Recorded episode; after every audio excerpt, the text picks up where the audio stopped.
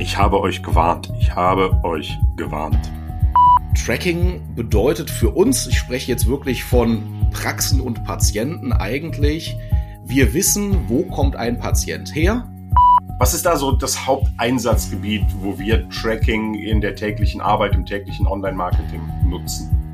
Ja, wir können natürlich ganz klar sehen, was macht denn der Nutzer auf unserer Website, wenn er über irgendeinen Einstieg bei uns reinkommt. Was ist denn überhaupt möglich zu tracken? Wenn der 50-jährige graubärtige Brillenträger, ich habe gerade irgendwie so ein Bild vom Kopf, im Kopf, wenn der Erfolgserreichungen macht, wieso versuche ich nicht mehr dieser Profile zu erreichen, die sich vielleicht über gewisse Eigenschaften gleichen? Und auf einmal hat man den Kreis rund gemalt. Du hörst punktuell den Pars Media Praxis Marketing Podcast mit Patrick, Klaus und Klartext. Zwei Typen, nicht immer eine Meinung, aber immer mit Wissen und Infos rund um dein Praxismarketing. Bleib gespannt und viel Spaß beim Hören. Moin vom Deich und mal wieder willkommen zu einer Episode Punktuell Praxismarketing mit Patrick und Klaus. Der Klaus, das bin ich. Ich sitze am Deich, wie ihr das kennt, auch heute mal wieder. Und Patrick im Bergischen, schöne Grüße. Wie geht es dir? Hallo Klaus, mir geht's super. Ich sitze hier im Bergischen, wenig mehr, dafür ein paar Hügel. Alles wunderbar. Lass uns starten. Lass uns starten und heute geht's ja wirklich um ein Thema. Ich bin mal gespannt, ob ich überhaupt irgendwie in den nächsten 30 Minuten zu Wort komme, weil heute geht es ums Messen. Es geht um Zahlen. Also genau mein Ding nicht. Es geht ums Tracking in erster Linie. Patrick, und beim Thema Tracking, allein bei dem Wort, da müsste dir als Online-Marketer doch das Herz aufgehen, oder? Also genau so ist es, Klaus. Und vor allem als datengetriebener Online-Marketer, nennen wir es mal so, weil das ist einfach, ja, wir kommen da gleich zu. Also du merkst, ne, ich bin schon so ein bisschen kribbelig, ein bisschen aufgeregt, weil das ist natürlich die Basis von vielem. Und ich will gar nicht so viel sagen. Lass uns einsteigen und es wird sich vieles im Laufe der Folge auflösen. Okay, dann machen wir das mal ganz banal so. Wenn wir über Tracking reden, Tracking im Online-Marketing, was versteht der Online-Marketer generell unter dem Begriff Tracking? Also man kann es eigentlich ganz schön zusammenfassen und sagen, Tracking ist die Sammlung, die Analyse und die Auswertung von Daten. Beschränkt das jetzt mal im ersten Moment so ein bisschen auf die Internetwelt und auf die Websites oder dann auch natürlich die sozialen Medien. Und man muss sagen, da gibt es natürlich einen ganz klaren Nutzen, weil Tracking ermöglicht uns, den Unternehmen, unseren Praxen Informationen zu sammeln, an die wir sonst nicht rankommen, die im Hintergrund ablaufen, die man sonst nicht visualisieren, nicht sehen kann. Und das Ganze ist natürlich Gold wert für jede Marketingstrategie, für jede Marketingmaßnahme. Es hilft einfach, den ganzen Marketingprozess wirklich zu optimieren, von ganz vorne bis ganz am Ende, wo natürlich auch mal gemessen werden soll, was kommt denn unten raus. Wenn du es jetzt mal so für das, was wir den ganzen Tag so tun mit unseren Partnern und für unsere Partner, wenn du das mal jetzt zu Beginn so ein bisschen auf den Punktuell äh, bringen könntest, was ist da so das Haupteinsatzgebiet, wo wir Tracking in der täglichen Arbeit, im täglichen Online-Marketing nutzen? So Tracking bedeutet für uns, ich spreche jetzt wirklich von Praxen und Patienten eigentlich, wir wissen, wo kommt ein Patient her, wie bewegt er sich über die Website, in der Website springt er ab, was besucht er, welche Inhalte sind für ihn interessant und dann am Ende natürlich auch erreicht er eines unserer definierten Ziele. Das kann ein Anruf in der Praxis sein, das kann der Download eines Anamnesebogens sein oder ähnlichem und ganz wichtig, diese Daten können wir auch wieder zurückspielen. Das heißt, wir wissen nachher, was hat der Patient vorne gesucht wie haben wir ihn auf welchem Weg vielleicht zufriedengestellt, so dass er am Ende das Ziel erreicht hat.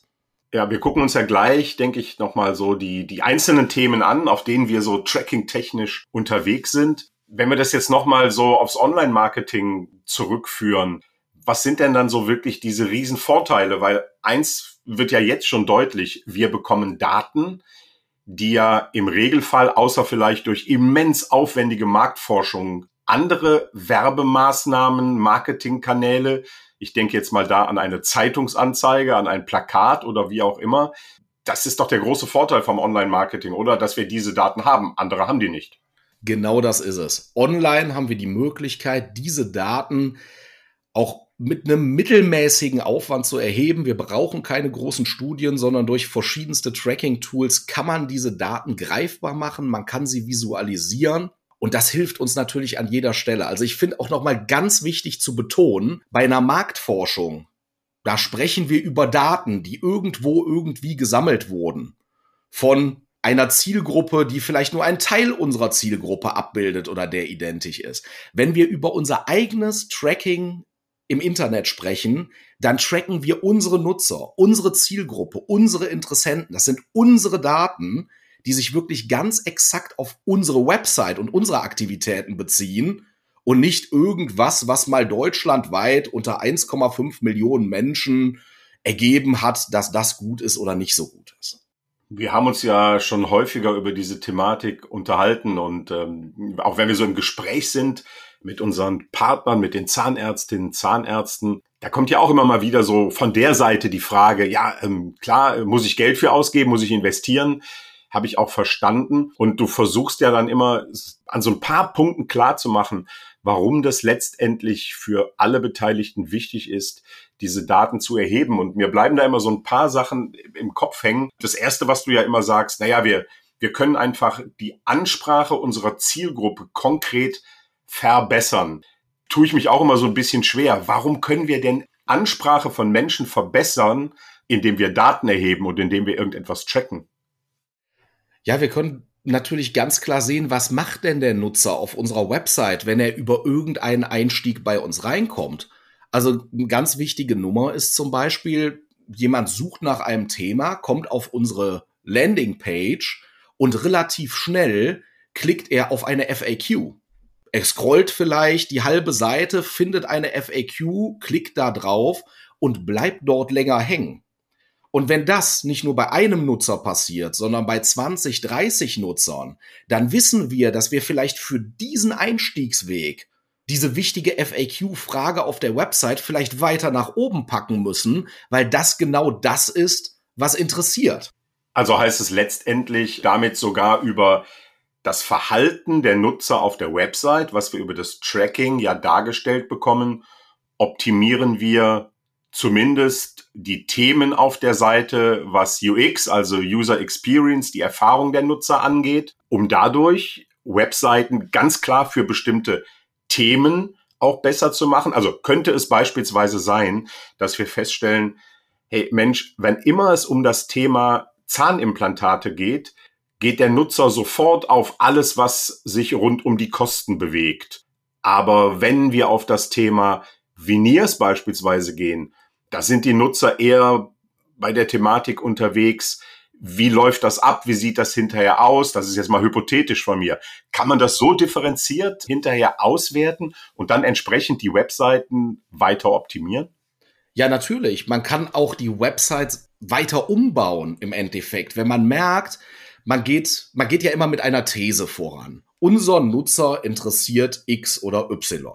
So, und über das Tracking haben wir einfach diese geniale Möglichkeit zu sagen, These A oder These X bestätigt sich oder These Y bestätigt sich und man kann daran weiterarbeiten. Sprich, man hat immer wieder einen Datenzufluss, um diesen Nutzerweg zu verbessern, vielleicht auch für exakt diesen Einstieg, der immer öfter vorkommt, weil das Thema zum Beispiel eine mediale Präsenz hat oder in den Fokus der Patienten gerät, den Punkt zu finden, wo man sagt, dieses Thema braucht nochmal einen eigenen Inhalt. Manche nennen das Landingpage, Zielseite, wie man es auch immer nennen möchte.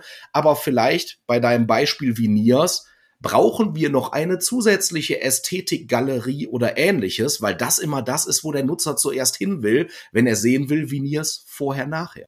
Du hast jetzt gerade über, über Webseiten gesprochen, um es doch mal vielleicht für die Zuhörerinnen, Zuhörer nochmal zu erläutern, die vielleicht ganz, ganz weit weg sind von dem Thema was ist auf einer Website trackbar? Also so, dass der Gesetzgeber auch sagt, das dürft ihr. Also es gibt äh, verschiedene Möglichkeiten. Wir müssen ganz klar sagen, für uns hat sich immer noch der große Partner Google als mit seinem Tool Google Analytics als gutes System herausgestellt. Es gibt aber auch noch verschiedene andere Tools. Grundsätzlich kann man sagen, dass eigentlich alles trackbar ist, solange es nicht, also auch aus der, dem rechtlichen Sinne her, personalisiert ist. Das heißt, wir dürfen sogar Heatmaps von Websites erstellen. Eine Heatmap bedeutet, wo hält sich der Cursor des Nutzers, der Blick des Nutzers lange auf. Wir dürfen uns auch sogar einzelne Sessions, also einzelne Nutzerreisen anschauen. Wir dürfen diese nur niemals einem Menschen zuordnen. Das ist eigentlich so der, dieser Kasus Knacktus. Und das ist aber auch in Ordnung. Also wir wissen, über welchen Begriff kommt ein Nutzer rein, was tut der Nutzer auf unserer Website, was klickt er vielleicht, wo steigt er wieder aus, er bricht ab. Das dürfen wir uns alles anschauen, das dürfen wir alles erfassen. Und das ist egal, wo der Nutzer herkommt. Das kann auch Social Media sein oder ein Link, den man irgendwo in einem anderen Artikel platziert. Wir dürfen es sehen, wir dürfen es nur nicht einem Menschen zuordnen, sondern es muss ein anonymer Prozess sein. Das heißt nämlich auch, vielleicht für die, die da schon ein bisschen weiter sind und schon mal sich sowas angeschaut haben, sobald einer jemand in ein Kontaktformular seine Daten einträgt, muss es gewährleistet sein, dass diese geschwärzt sind und für uns als Analysten, als Tracker oder auch für den Inhaber der Website in diesem Moment noch nicht ersichtlich sind. Also da muss man ja sowieso, denke ich, immer darauf achten, äh, gar keine Frage, äh, die rechtlichen Rahmenbedingungen müssen stimmen, die müssen passen. Und da muss man sich am Ende auch als Marketingagentur anpassen. Ich meine, da hat sich ja auch in den, in den letzten Jahren eine ganze Menge verändert. Ne? Also das ganze Cookie-Thema, das Thema, dass Apple mittlerweile anders auf dem iPhone agiert, ist es eigentlich doch richtig, dass wir weniger Daten zur Verfügung haben als früher. Ist es jetzt irgendwie dramatisch oder muss man einfach nur wissen, dass es so ist und es entsprechend äh, interpretieren? Nein, also genau so ist es. Äh, und es ist meiner Meinung nach auch in gewissen Teilen richtig so, dass die Rechte der Nutzer geschützt werden, die Persönlichkeitsrechte. Und ja, wir haben, sehen das immer als Herausforderungen, die zu meistern sind, wenn wir weniger Tracking-Daten haben hast es gerade erwähnt, äh, Apple hat die Möglichkeit, direkt von vornherein grundsätzlich Cookies zu blockieren. Das heißt, wir konnten oder können da nicht sehen, was ein Nutzer macht. Äh, ich muss lustigerweise sagen, ich glaube, vor drei Tagen hat mein Android mich auch gefragt, mein Google Chrome Browser, ob ich denn dauerhaft das Tracking oder das Ablegen von Cookies deaktivieren möchte. Ich habe auf Nein geklickt, sonst kann ich meine Arbeit nicht mehr nachvollziehen. Aber natürlich haben wir immer weniger Daten. Aber trotz allem unter den Blinden ist der einäugige König. Und das ist einfach so das Motto, wo man nachgehen muss. Und es ist für uns ja total wichtig, wenn wir tausend Nutzer auf einer Website haben, oder mal davon ausgegangen, wir wissen es ja nicht immer, und wir können sehen, wie sich dort 500 Nutzer bewegen. Und das rechnen wir mal auf Monate und Jahre hoch. Dann ist das immer noch viel mehr, als wenn wir sagen, ja, ich gebe da vorne vielleicht in Anzeigen und für SEO im Monat x Euro aus und mal habe ich drei Patienten, mal habe ich zwölf, mal habe ich 15, weil das ist, denke ich, was, Klaus, da rutschen wir ja gleich rein. Das hat natürlich auch einen ganz klaren Zielerreichungs- und auch einen monetären Zweck, dieses Tracking. Ja, genau. Wir wollen uns ja gleich mal anschauen, wie wir dieses ganze Tracking konkret für unsere Praxen nutzen, wie wir da im Alltag mit umgehen. Was mir immer wieder auffällt, ist so ein Thema, um jetzt noch mal ein bisschen in der allgemeineren Geschichte zu bleiben dass du auch immer sehr begeistert äh, unseren Partnern erzählst, dass man wirklich über das Tracking Budgets, Kampagnen, wenn wir über Google-Kampagnen und sowas reden, dass wir das Tracking einfach brauchen, um die zu optimieren. Warum ist das so wichtig? Man könnte auch sagen, ja mein Gott, äh, lass die laufen, wenn genug Leute klicken und in der Praxis anrufen, wird es schon passen. Das kann man natürlich machen und solange das gut funktioniert und da ein schönes Gleichgewicht besteht aus wir kippen da vorne was rein, hinten kommt genug raus, die Kosten sind überschaubar, eigentlich interessieren sie mich auch nicht, dann mag das alles stimmen. Aber wir wissen ja alle, äh, gerade im Internet äh, gibt es wenig Konstante und äh, das gehört natürlich auch dazu. Das ist einfach so oder, oder ein sehr, sehr plakatives, greifbares Beispiel. Wenn wir zum Beispiel mal Google Ads als Werbekanal nehmen. Dort kippen wir Geld rein für Klicks. Leute suchen Begriffe, wir sagen, hey, wir möchten mit unserer Anzeige dort oben stehen und wenn der Nutzer da draufklickt, zahlen wir 1,70 Euro. Das bedeutet ja noch lange nicht, dass dieser Nutzer für 1,70 Euro sich bei uns meldet, sondern er geht durch die Seite, wir wissen nicht, wo ist er in der Nutzerreise und am Ende schließt er vielleicht ab oder nicht. Jetzt brauchen wir vielleicht 50 Nutzer, die genau diesen Weg ausführen, damit einer sagt, ach Mensch, jetzt mache ich mir mal einen Termin, ich wollte schon lange dieses Implantat haben, die Zahnlücke, die muss weg.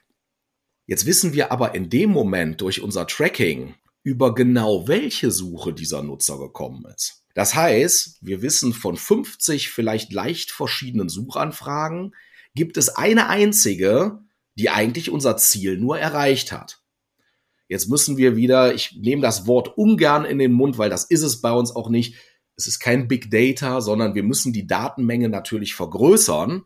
Aber wenn auf einmal 1000 Nutzer auf unserer Seite waren und davon haben auf einmal 20, 30, 40 ein Ziel ausgeführt, dann können wir durch das Tracking sehen, ob das über eine ganz, ganz klare Suche passiert ist. Weil es kann ja durchaus sein, dass wir 20 Suchbegriffe einbuchen, zu denen wir Anzeigen schalten. Und wir haben in einem halben Jahr haben wir 50 Anfragen über diese 20 Begriffe erzeugt. Sagen wir, okay, wir lassen die 20 Begriffe weiterlaufen, weil da kommt ja was rüber.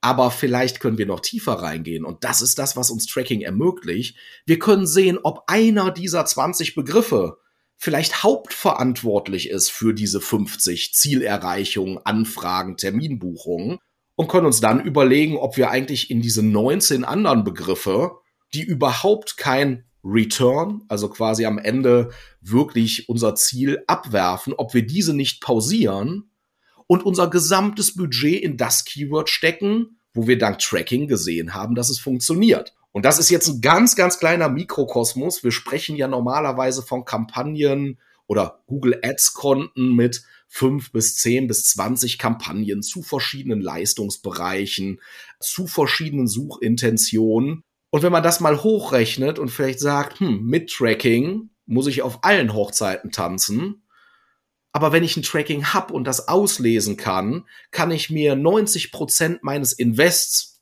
auf der Streuobstwiese sparen und konzentriere mich wirklich darauf, wo am Ende für mich etwas rauskommt, nämlich der ersehnte Termin oder ein anderes Ziel. Du hast jetzt gerade gesagt, man kann einfach die Begriffe, ich mache es jetzt mal wirklich ganz einfach, äh, weil ich verstehe es auch nur ganz einfach, äh, die Begriffe, die Keywords, äh, auf die die Nutzer im Grunde genommen nicht reflektieren, auf die muss man dann auch ja kein Budget äh, einzahlen lassen. Kann man es auch andersrum machen? dass man über Daten vielleicht auch sowas optimiert, dass man vielleicht herausfindet, auf welche, welche Suchanfragen führen welche Klicks, auf welche Seiten führen die und wenn die eigentlich zu schwach sind, kann man da herausfinden, wie man solche Seiten stärken können oder ist es da einfach besser zu sagen, nee, nee, wir konzentrieren uns auf das, was funktioniert und optimieren nicht das, was vielleicht nicht funktioniert. Aber könnte ja ein Thema sein, was für die Praxis total interessant ist. Ja, also im Endeffekt ist es ja immer der Marketingtrichter, ne, den wir haben. Da ganz unten drin sind Leute, die wir leicht erreichen können, die wir leicht überzeugen können. Natürlich ist dieser Markt irgendwo begrenzt und dann kommen genau weiter oben die Dinge ins Spiel, die du gerade nennst, Klaus, dass man einfach sagt, hey, warum funktionieren denn auf die anderen Keywords die Klicks nicht? Und geht dann noch mal tiefer in Tracking. Da spreche ich jetzt wieder von etwas, was wir eben mal kurz angeteasert haben Vielleicht schaut man sich eine spezielle Seite mal in einem Maustracking, also in einem wirklichen Nutzertracking an. Also wie bewegen sich denn die 100 Nutzer, die aus meiner Kampagne auf die in meinen Augen perfekte Zielseite kommen? Was tun die da? Und wenn man dann feststellt, dass die alle irgendwo nur bis zum zweiten Absatz scrollen, dann wieder verschwinden und niemals irgendwie Anstalten machen, einen Termin zu buchen oder sich weiter zu informieren, dann hat man natürlich wirklich ein überzeugendes Argument in der Hand zu sagen, vielleicht sollten wir mal umstrukturieren, vielleicht sollten wir mal über ja, vielleicht auch wirklich UX-Elemente wie Sprungmarken zu relevanten Themen nachdenken? Oder brauchen wir da oben Video? Erwartet der Nutzer eine, eine visuelle, akustische Abholung? Der möchte erstmal ein Gefühl kriegen. Da ist die Spiel- oder die Bandbreite dann extrem groß und man muss sich an Thesen entlanghangeln. Aber man kann diese Thesen gar nicht aufstellen, wenn man nicht das Tracking dahinter hat. In meinen Augen. Das ist äh, sehr einleuchtend. Im Grunde genommen ist es ja nichts anderes. Ähm wenn der Zahnarzt nicht röntgt, wenn er keinen keinen Befund anfertigt, wenn er im Grunde genommen nicht die Basis erstellt, nämlich die Ist-Situation, dann wird es für ihn auch schwer sein, letztendlich eine Therapie zu entwickeln. Ja, und für uns sind ja dann im Grunde genommen diese Daten, die wir ja immer wieder erheben, die sind ja immer aktuell, die kommen in den Recall. Ne? Ist ja nicht so, dass man einmal sich das anguckt und dann hört man damit wieder auf. Letztendlich äh, machen Zahnärztinnen und Zahnärzte ja nichts anderes, halt immer wieder zu erheben, ob etwas, was man tut, funktioniert oder nicht. Gehen wir doch mal konkret in die Themen rein, bei denen wir das Tracking jetzt einsetzen. Da haben wir ja also zumindest Google Analytics, wir haben die Social Media Themen auf Meta. Es gibt sicherlich noch ein paar andere Dinge, über die man sprechen kann. Aber ähm, Google ist, glaube ich, das, womit wir uns am meisten befassen. Vor allem kommen wir dann gleich natürlich auch zu Patricks absolutem Lieblingsthema, nämlich dem Telefontracking. Da reibt er sich jetzt schon die Hände äh, im Video, was ihr jetzt gerade nicht sehen könnt, aber ich sag's euch mal gerade. Äh, Telefontracking ist schon das, was für uns einen sehr hohen Wert hat und für unsere Partner. Patrick, Google Analytics, fass mal zusammen, äh, was wir da tun und was so für dich deine absoluten Big Points sind, was uns dieses Thema bietet. Und vielleicht in einem kleinen Schlenker auf Google Analytics ist ja jetzt neu, ne? Naja, Google Analytics ist, wie war das? War das nicht wie Twix, ne? Du hast da, glaube ich, das Zitat zugebracht. Ich krieg's nicht mehr zusammen, Klaus. Haus noch mal raus. Ach, weiß ich nicht. Keine Ahnung. Aber ja. irgendwie ist es, äh, ne? So wie immer, nur alles anders. Ja, genau. Oder ja. sowas. Ist auch, ist auch egal. Auf jeden Fall wissen ja die meisten, es gibt quasi eine neue Google Analytics Version. Ich drück's mal laienhaft aus. Hat die viel verändert zu dem, äh, was vorher war? Ja, also ich, ich werf das jetzt mal nur so kurz rein, weil das ist, glaube ich, etwas, wo wir zwölf Podcasts mit füllen könnten, wenn wir auf. Können wir ja mal eine eigene Folge zu machen. Ja, aber ich glaube, da habe ich gar nicht so eine Lust zu. Oh, okay. wir, können ja mal eine, wir machen mal eine Umfrage, ob genau. jemand sagt, hey, hättet ihr Lust, 45 ja. Minuten Patrick zuzuhören, wenn er euch erzählt, was ist der Unterschied zwischen dem alten und dem neuen Google Analytics. Aber es hat für viel äh, Furore gesorgt. Also vielleicht klärst du genau. uns da mal ganz kurz so auf.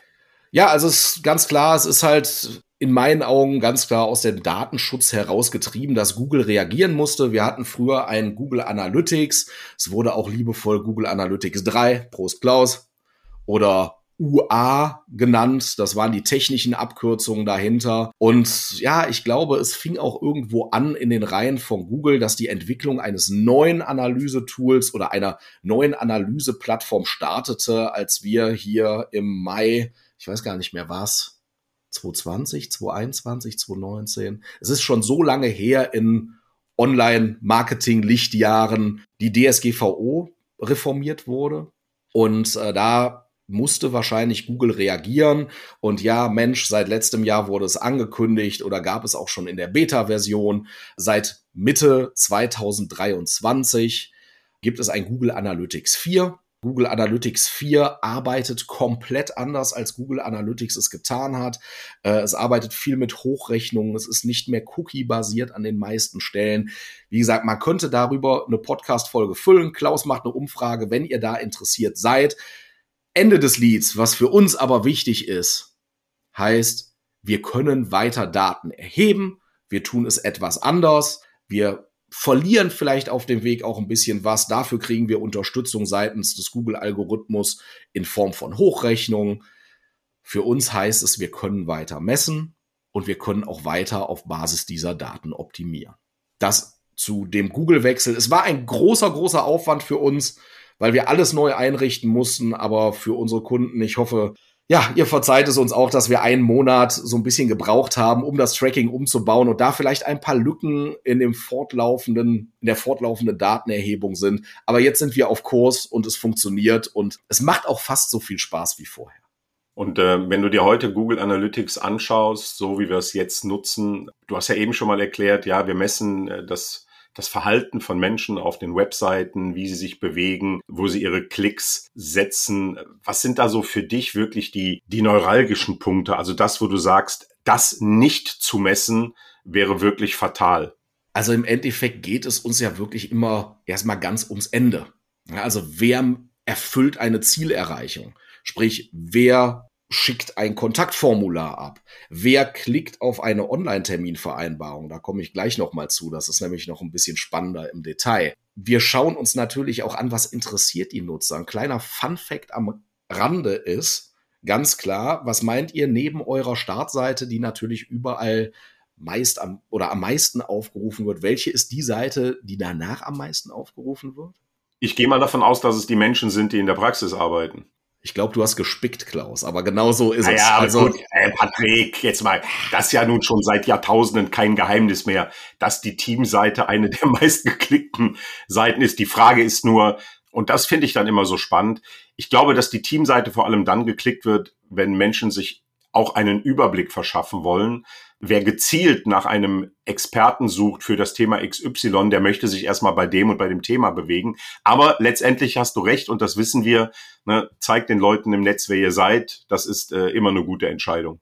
Genau. Und das ist auch wieder, um daraus wieder zu lernen, um ein kleines Learning daraus zu nehmen, wie du es gerade schon erwähnt hast. Hey, die Praxis ist immer noch ein People's Business. Ich brauche Gesichter, ich brauche eine Grundsympathie zu dem, was ich da sehe. Und wenn das nicht passt, dann ist es vielleicht auch nicht meine Praxis. Das heißt, auch wenn man sagt, ja, wir kümmern uns um die Leistungsseiten, das muss natürlich alles auch super dastehen, fachlich top sein. Aber hey, da menschelt es auch irgendwo. Und das ist für ganz, ganz viele Menschen, vielleicht am Anfang oder irgendwo in ihrer Reise zu dem Termin am Ende, immer ein wichtiger Rastplatz, um sich da nochmal zu vergewissern, passt das. Was wir noch natürlich messen, ist, ähm, wie werden sogenannte Call to Actions geklickt. Ja, also Call to Action kann ja eine Aufforderung zu vielem sein, ob es direkt eine Zielerreichung ist, eine Terminbuchung oder einfach auch eine Weiterleitung vielleicht in, in die Ecke von häufig gestellten Fragen, also FAQs. Das sind alles Punkte, die wir gerne mitnehmen, weil beim Tracking gilt eigentlich eins. Alles, was ich sammeln kann, habe ich ob ich das auch alles nutze, entscheide ich dann in der Situation. Wenn ich es aber nicht sammle, habe ich gar nicht die Option, es zu nutzen. So, was ähm, ich gerade schon mal so ein bisschen angeteasert habe, was immer mehr kommt, da kann ich so eine kleine Entwicklung mal hinterpacken, ist das Thema der Online-Terminbuchung. Für uns ein unheimlicher wichtiger Punkt in dieser Zielerreichung. Und da kann man auch so ein bisschen in die Historie gehen. Vor ein paar Jahren war die Online-Terminbuchung noch eine vereinzelte Geschichte. Das gab es mal. Das hat immer so semi-toll funktioniert. Heute kann ich sagen, dass selbst bei den Neupatienten im Schnitt über unsere Praxen, wenn man es so ein bisschen, ein bisschen greifbar macht, selbst bei den Neupatienten 30, 35, 40 Prozent direkt einen Termin online vereinbaren. Und ich denke, das hat auch etwas mit dem Generationswechsel der Patienten zu tun, also mit der Entwicklung. Wir haben eine immer mehr digitale Klientel, die es unheimlich schätzt, ohne einen Anruf, ohne eine Warteschleife, einen Termin zu vereinbaren. Auf der anderen Seite muss ich aber ganz klar sagen, dass der Kanal Telefon, was wieder sehr gut zu unserem Thema People's Business passt, definitiv nicht zu unterschätzen ist. Also ich kann immer noch gleichzeitig sagen, neben dem Online-Termin ist mit 40, 50 Prozent der Anruf oder sogar mehr, der Anruf in der Praxis von einem Neupatienten der erste Weg, um in Kontakt zu kommen, nachdem die Website angeschaut wurde. Und da muss man natürlich klar sagen, schwierig zu messen. Wir wissen nicht, tippt da einer eine Telefonnummer ab von seinem Bildschirm, weil er mit dem Handy anruft, ruft jemand direkt übers Handy an. Da könnten wir noch den Klick auf die Telefonnummer messen. Also eigentlich bleiben uns da, wenn man das so ganz klassisch digital website-lastig nimmt, 50 bis 60 Prozent der Neupatientenkontakte auf der Strecke. Lass uns dann nochmal ganz kurz äh, Du bist jetzt so sehr schnell von der Online-Terminbuchung zum Telefon, hast das schön miteinander verknüpft, logischerweise. Nehmen wir aber gerne noch mal ein bisschen auseinander, weil das mit der Online-Terminbuchung finde ich extrem spannend, weil wir haben ja diverse Anbieter im Markt, die unterschiedlich unterwegs sind mit unterschiedlichen Systemen. Bei den einen äh, wird der Nutzer, wenn er auf der Website auf Online-Terminvereinbarung klickt, weggeleitet auf, auf den Anbieter direkt. Ähm, wir arbeiten lieber mit einem System, ähm, wo das Ganze innerhalb der Website äh, stattfindet. Was ist denn überhaupt möglich zu tracken bei Online-Terminbuchung? Also kann ich nur sagen, aha, ja, da wurde zwölfmal auf Online-Terminbuchung geklickt. Oder habe ich auch die Möglichkeit, dann den Weg des Patienten, der Patientin weiter zu verfolgen anhand einer Datenanalyse? Übrigens, mit Patrick und Klaus kannst du dich jederzeit auch persönlich austauschen. Die Links dazu findest du in den Show Notes. Also da hast du vollkommen recht. Es kommt hierbei ganz klar drauf an, welchen Anbieter wähle ich. Weil, ich habe das ganz am Anfang gesagt, wir sprechen immer von unseren Daten, die wir für uns erfassen. Sobald Daten nicht mehr auf unserer Website in unserem Kosmos erhoben werden, können wir uns sie natürlich auch nicht schnappen. Es gibt da Möglichkeiten, aber standardmäßig funktioniert das nicht. Das heißt, ein Anbieter, der bei der Online-Terminbuchung auf seine eigene Domain oder irgendwo in ein anderes System lenkt, da können wir tatsächlich nur das messen, was du gerade sagtest. Da haben heute 18 Menschen den Button Online-Termin buchen geklickt. Wir wissen aber gar nicht, ob diese 18 Menschen auch wirklich den Termin gebucht haben oder ob 17 dieser Leute gesagt haben, ach Mensch, jetzt bin ich woanders, die Maske gefällt mir nicht, da werden Fragen gestellt, die ich nicht mag und dort wieder abbrechen. Deswegen sind wir, zumindest aus Online-Marketer, Tracking begeisterter Sicht, auch ein Freund von Lösungen, die in der eigenen Website passieren, beziehungsweise wo Daten zurückgespielt werden. Das heißt, es gibt Systeme, da gibt's den Klick auf den Online-Termin, den messen wir natürlich auch mit. Und meistens liegt hinter so einem Online-Termin ja eine gewisse Strecke. Also das heißt, es gibt verschiedene Klicks. Es wird am Ende ein TAN-Code per SMS versendet, der dann auch noch einmal vom Nutzer bestätigt werden muss. Und wir haben die Möglichkeit, wenn es in der Website stattfindet, beziehungsweise mit dem Dienstleister, der das auch in der Website realisiert, diese Daten zurückzugreifen. Das heißt, wir wissen am Ende, es haben 120 Leute auf Online-Termin vereinbaren geklickt. Von denen haben sich 70 bis zur letzten Folie durchgeklickt, sprich, wie ist dein Name, mit welchem Anliegen, zu welchem Behandler möchtest du. Von diesen 70 haben dann am Ende 60 geklickt, bitte schick oder ich möchte verbindlich buchen, schick mir die Bestätigungs-SMS. Und am Ende können wir sogar sehen, dass 52 diese SMS bestätigt haben und wirklich einen Termin gemacht haben, der dann auch über die Systeme im Terminkalender unserer Praxis erscheint. Das hat auch einen klaren Grund, warum wir eben jetzt seit vielen Jahren mit einem Anbieter sehr eng und sehr erfolgreich auch zusammenarbeiten. Alle anderen machen sicherlich auch äh, einen coolen Job. Das muss dann jeder für sich am Ende entscheiden. Ne? Wir haben uns vor vielen Jahren entschieden, ähm, mit Dr. Flex zusammenzuarbeiten. Und das machen wir natürlich auch gerne öffentlich. Das kann man sogar bei uns im Blog nachlesen. Dr. Flex ist halt einfach unsere Empfehlung, weil wir da gute Erfahrungen gemacht haben, dass wir auch gerade aus Sicht des Online-Marketings dieses Tool ganz gut nutzen können. Und das jetzt noch in Verbindung, also nicht in direkter Verbindung, aber beide Tools zu nutzen, nämlich ähm, das Tracken auf der Website, aber dann auch das Call-Tracking, das Telefon-Tracking, wie wir es ja auch nennen, Erklär uns doch noch mal bitte, ähm, warum ist es gerade für dich oder für so für Leute, die auch gerne mit Google Ads arbeiten, warum ist es da so wichtig, dieses Telefontracking einzusetzen und einzurichten für die Praxen? Also ich hatte eben schon mal erwähnt, dass wir natürlich nie alle Daten erfassen können und wir immer mit einer Teilmenge arbeiten. Wir wissen aber aus der Erfahrung heraus, dass, wie gesagt, 60 Prozent der Neupatienten, um die es uns ja meistens geht, in der Praxis anrufen, um ihren ersten Termin zu vereinbaren, weil sie vielleicht noch zwei, drei Fragen haben, was alles telefonisch ein bisschen besser geht. Wenn wir natürlich jetzt diese Telefonanrufe nicht nachverfolgen können, was ganz normal ist, ne? es tippt jemand eine Nummer ab und ruft in der Praxis an, da können wir ja nicht mithören, mitschneiden, dürfen wir auch gar nicht, wollen wir auch gar nicht, dann würden uns von unserer Datenmenge wieder 60 Prozent fehlen und irgendwann wird die Datenmenge, auf die wir optimieren, sehr, sehr klein und vielleicht auch sehr, sehr ungenau. Das können wir dann gar nicht sagen, weil wir es nicht erheben. Wir arbeiten mit einem Telefontracking, wo wir dieses Loch im Endeffekt umgehen.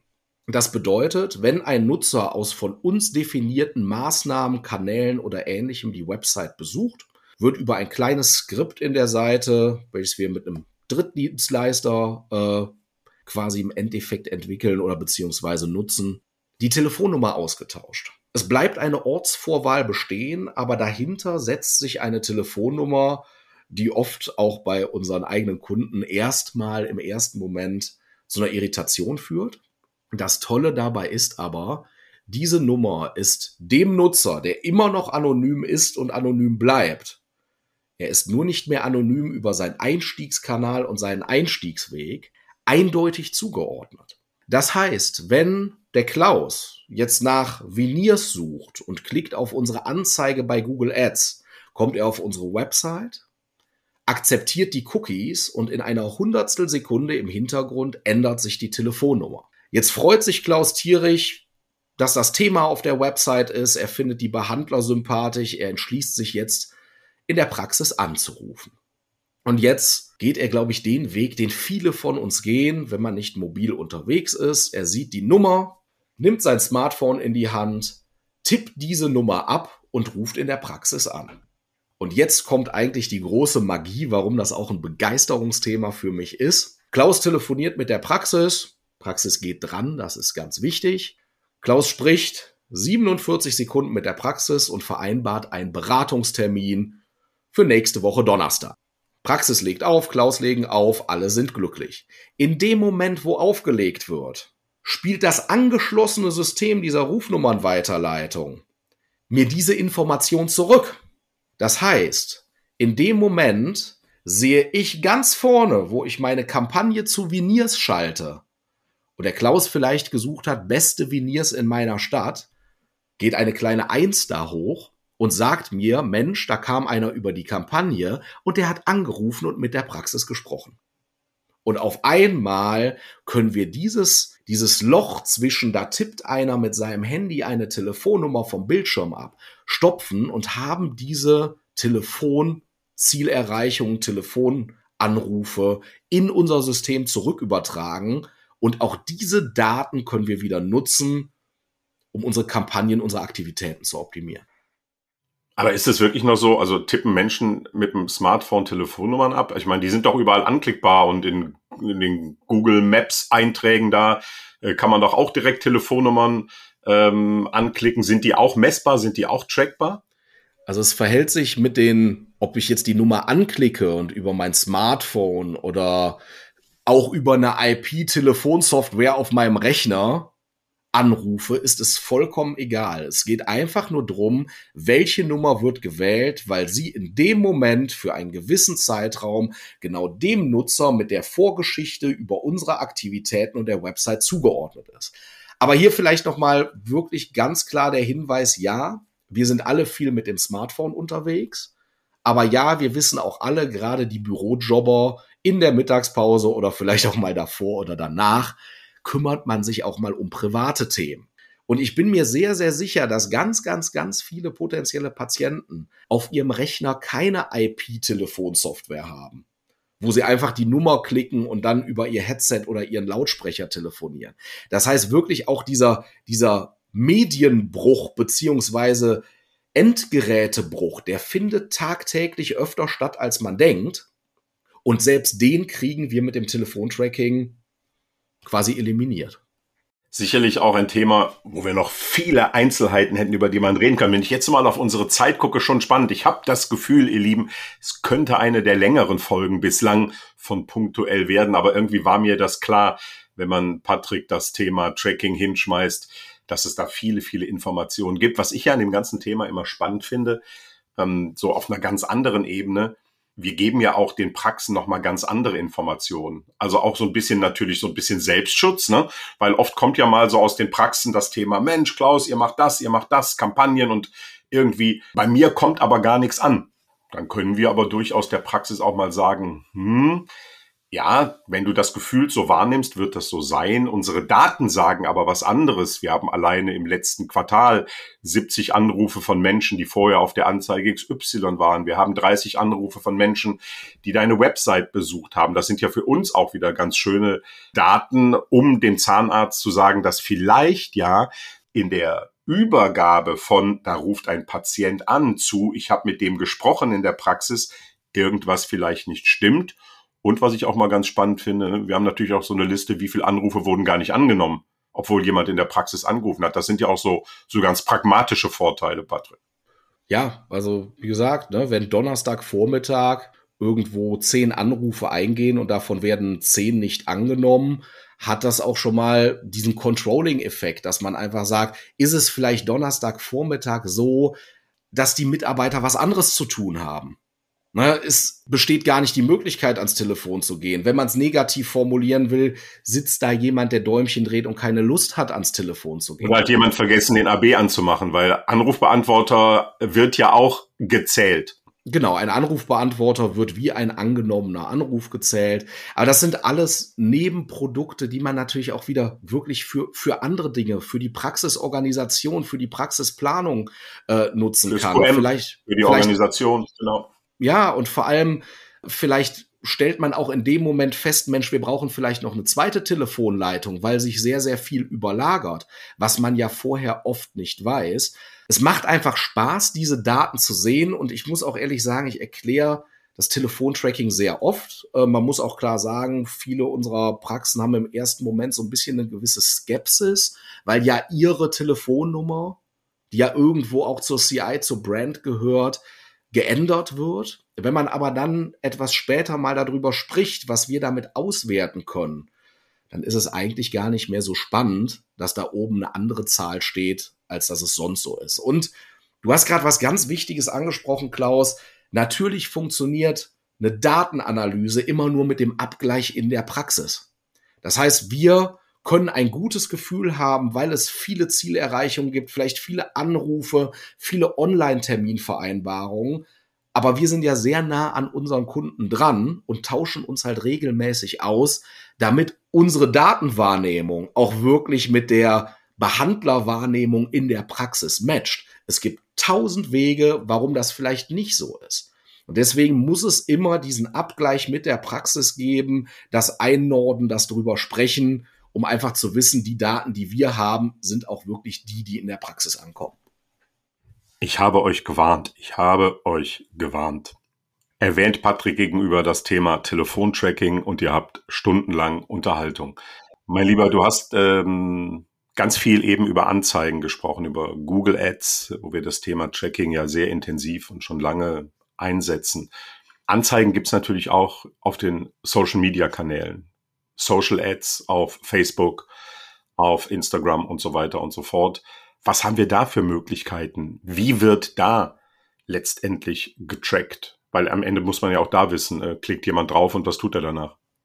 Genau, also über Meta-Kanäle beziehungsweise Social-Media-Kanäle haben wir natürlich auch die Möglichkeit, die wir immer brauchen, Daten zu erheben, zu definieren, was möchten wir als Ziele sehen oder was möchten wir genauer im Auge haben. Und das Allerwichtigste natürlich auch, diese Daten wieder ins System zurückzuspielen. Weil wir wissen gerade, Meta ist da starker Vorreiter, Google tut es auch, äh, vielleicht hier in dem Zusammenhang aber deutlich besser erklärt. Algorithmen optimieren viele Kampagnen und zwar von Meta zum Beispiel zur Verfügung gestellt. Das heißt, Meta möchte Erfolgsdaten auch zurückgespielt bekommen, damit sie über ihren Algorithmus Kampagnen erfolgreicher machen können. In der Praxis sieht das so aus, dass wir Meta sagen, wir machen hier eine Anzeige und wir möchten, dass Leute sich bei uns in der Praxis melden. Jetzt startet Meta, findet vielleicht drei, vier Leute, die sich in der Praxis melden, bekommt aber auf dem Normal, im Normalfall gar keine Resonanz. Das heißt, irgendwann sagt Meta, Mensch, sollen sich in der Praxis melden, ich sehe ja gar nicht, wer sich meldet. Übers Tracking haben wir aber die Möglichkeit zu sagen, hey, Meta, wenn einer da drauf klickt und da drauf klickt und da drauf klickt, dann werten wir das als in der Praxis gemeldet. Sprich, wir füttern den Algorithmus wieder zurück mit Erfolgsdaten und der Algorithmus hat ja im Hintergrund ganz, ganz viele Informationen zu Nutzern und kann sagen, Mensch, wenn der 50-jährige graubärtige Brillenträger, ich habe gerade irgendwie so ein Bild vorm Kopf, im Kopf, wenn der Erfolgserreichungen macht, wieso versuche ich nicht mehr dieser Profile zu erreichen, die sich vielleicht über gewisse Eigenschaften gleichen? Und auf einmal hat man den Kreis rund gemalt. Man schmeißt vorne oder man erzeugt vorne Erfolgsdaten, die schmeißt man wieder zurück. Die Maschine weiß, wer kommt denn in Frage, um eher eine Zielerreichung zu erfüllen und auf einmal läuft die Kiste. Das heißt, wir machen mit den Daten, die wir erheben, ähm, den Algorithmus von Facebook und Instagram besser. Für unsere Ziele machen wir den besser, weil wir die Ziele zurückwerfen, ja. Wenn du das jetzt mal so vergleichen würdest, äh, der Einsatz von Tracking bei Google, der Einsatz von Tracking bei Meta, kann man das überhaupt vergleichen, außer dass äh, das Gleiche ist, ja, wir erheben Daten? Ja, man kann es eigentlich wirklich vergleichen, weil im Endeffekt ist es immer dieser Kreislauf. Wir erzeugen Erfolge, speisen diese zurück ins System und ob dann automatisiert auf diese Erfolge weiter optimiert wird, was bei Google Ads auch schon in vielen Teilen passieren kann und wir es auch oft nutzen, oder ob man dann händisch aus diesen Daten weitere Maßnahmen, Anpassungen ableitet, ist eigentlich vollkommen egal. Es geht immer drum, Daten erzeugen und je mehr Daten ich habe, die ich zurückspiele an einen Algorithmus, umso mehr Möglichkeiten hat der Algorithmus damit zu arbeiten und meine Kampagnen zu verbessern. Und ich glaube, Meta braucht da ziemlich viel an Datenmenge, ne, um, um, um damit was anzufangen. Also ein hohes Volumen von Erfolgsdaten, um daraus Schlüsse zu ziehen. Genau so ist es. Und da muss man ganz klar sagen, wir wissen alle, dass in unserer Drei-Behandler-Praxis nicht 15.000 Menschen im Monat anrufen und einen Neupatient als Neupatienten Termin haben wollen. Das heißt, wenn die Daten nicht ausreichen, gerade am Anfang von Kampagnen, vielleicht auch bei bei Praxisneugründungen, die jetzt noch keine Erfolgshistorien digital gemessen haben, ähm, arbeiten wir dann auch mit sogenannten Micro-Conversions, Hilfsconversions. Das heißt, natürlich ist es toll, wenn der Algorithmus Leute findet, die ähnlich der Leute sind, die jetzt bei mir angerufen haben. Aber wenn ich nicht genügend dieser Leute hab im ersten Moment, macht es vielleicht auch Sinn, erstmal qualitativ hochwertige Nutzer anzusprechen. Sprich, vielleicht geben wir auch einfach mal das Ziel zurück ans System. Schick die Anzeige doch priorisiert Menschen, wo du eine Wahrscheinlichkeit siehst, dass die sich genauso wie andere länger als drei Minuten mit der Seite beschäftigen oder sich mehr als drei Unterseiten anschauen oder sich zum Beispiel einen kleinen Flyer zum Thema Veneers heruntergeladen haben. Was die Ziele sind, definieren wir und darüber entscheiden wir, welche Nutzer sollen Algorithmen für uns ansprechen. Mhm. Und das Ganze machen wir mit den berühmt-berüchtigten Pixeln immer noch? Es sind Pixel, es sind verschiedenste Pixel. Wir sprechen jetzt auch nicht mehr vielleicht von dem klassischen Pixel. Es gibt viele Hilfsmittel, die es auch dem Anwender, also uns in dem Fall leichter machen, Daten zu erheben, äh, wo wir auch relativ einfach ohne ständige Programmiereingriffe selber definieren können, was wollen wir messen, was wollen wir in dieser Testphase der Kampagne an den Algorithmus zurückspielen, was wollen wir vielleicht in drei Monaten bei einer anderen Kampagne zurückspielen. Es nennt sich Pixel, im Endeffekt ist es eigentlich immer das gleiche. Es ist die Connection zwischen, was passiert auf der Website, das wird zurückgespielt an das System, von dem das Tracking-Tool kommt. Muss man auch, glaube ich, alles nicht in der Tiefe verstehen, oder? Also, ich beschäftige mich, ja, du ja, du ja, selbstverständlich. Das fände ich jetzt auch dramatisch, wenn du das nicht auch in der Tiefe verstehen würdest. Für mich ist einfach immer wichtig, ähm, weil ich beschäftige mich da nicht in dieser Komplexität mit, das will und muss ich auch gar nicht. Mir ist aber wichtig, und ich glaube, darum geht's ja auch, wenn wir miteinander sprechen, dass unsere Partner, unsere, unsere Zahnärztinnen und Zahnärzte einfach verstehen, warum wir das tun und warum es am Ende wichtig ist, um Dinge zu erfahren, zu optimieren und da dauerhaft eine Strategie daraus abzuleiten. Äh, bei diesem Thema äh, Meta finde ich noch ganz spannend. Äh, hattest du mir ja im Vorfeld gesagt, Mensch, frag doch mich auch mal bitte, wenn du eine Frage stellst, nach diesem berühmten UTM-Parameter. Und ich fand es witzig, weil ich habe gestern wieder irgendwie einen Link rauskopiert, weil ich den weiterschicken wollte. Und da ist mir wieder mal aufgefallen, weil da hängt da noch so eine ellenlange Zahlen-Buchstabenreihe dran. Aber irgendwo in der Mitte ist immer ein Fragezeichen. Ist das dann so ein UTM-Parameter? Genau so ist es. Also am Fragezeichen erkennst du den Parameter, ob es denn ein UTM ist oder für ein anderes System. Also der UTM-Parameter ist einfach der, der von Google Analytics gut auslesbar ist. Nehmen wir es mal so. Ne? Da gibt's andere Tracking-Tools, die haben ihre eigenen Parameter.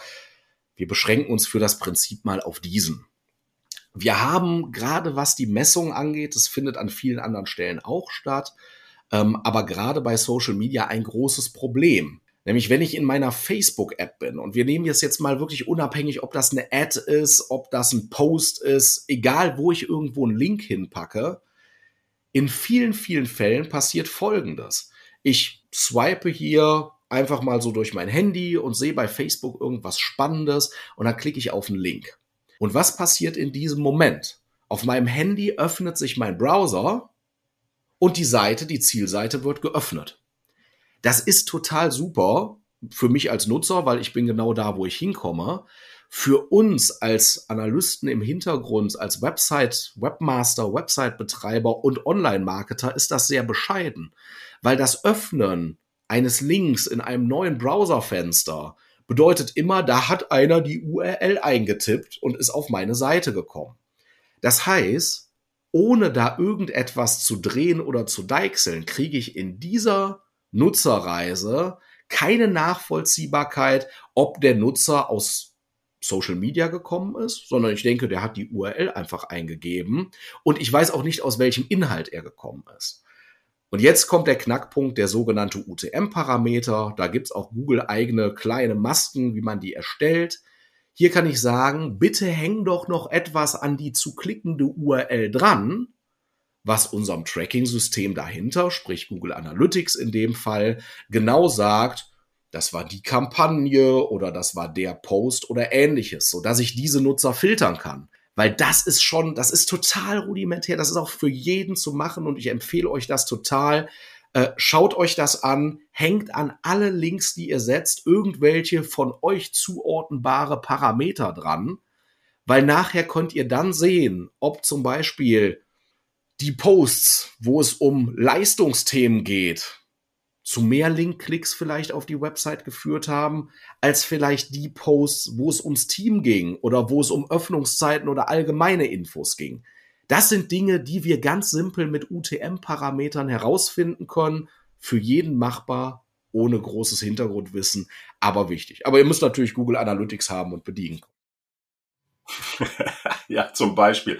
Ähm, ja, le letztendlich ist Tracking ja also wenn ich das jetzt mal auf so ein ganz einfaches Ding runterbreche, um das nochmal aufzufangen, was du gerade gesagt hast, wenn wir das nicht machen, wissen wir einfach nicht, wo die Menschen herkommen. Das heißt, wir können teilweise die, die Relevanz, die Resonanz von Kampagnen und sowas überhaupt nicht beurteilen.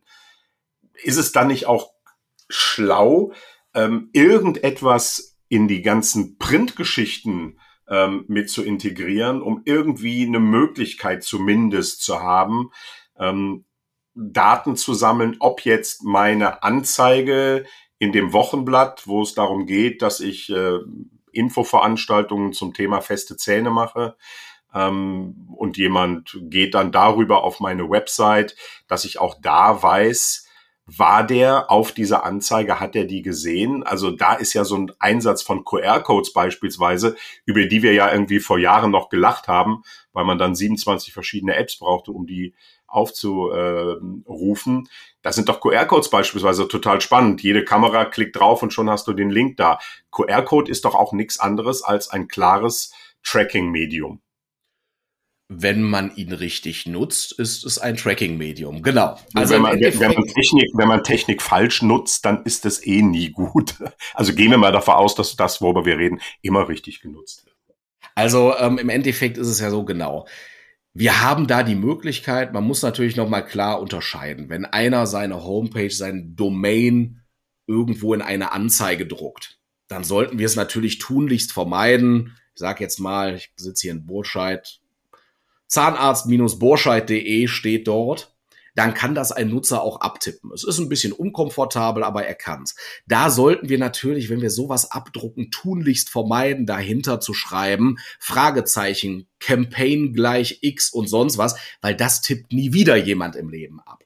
Aber wir haben ja wirklich diesen, diesen cleveren Kniff, wie Klaus es gerade gesagt hat, über den QR-Code, wo eigentlich gar kein Link sichtbar ist. Ich gehe mit meiner Kamera, mit meiner Handykamera drauf, er sagt, möchtest du diesen Link öffnen und ich klicke ja. So, wenn ich da jetzt aber in diese Weiterleitung natürlich ein Parameter reinbaue und sage, Zeitungsanzeige, Anzeigenblatt XY, 25. September 2035 und Nutzer nutzen diesen QR-Code, dann weiß ich nach meiner Zeitungsanzeige ganz genau, wie viele Leute haben den QR-Code in genau dieser Anzeige genutzt und sind darüber auf meine Website gekommen. Und dann habe ich wieder den eindeutigen Einstieg. Das heißt, ich weiß auch, wie haben sich diese Nutzer bewegt. Und am Ende weiß ich auch, ob die 3000 Euro teure Zeitungsanzeige dazu geführt hat, dass ich Termine und Behandlungen in Größenordnung Y gemacht habe und meine Marketingkosten stimmen oder ob ich das Geld vielleicht lieber woanders investieren sollte, weil wir bei Google Ads das Ganze auch messen und wissen, das ist günstiger. Ich habe auch ein Ziel, ein ganz klares Ziel.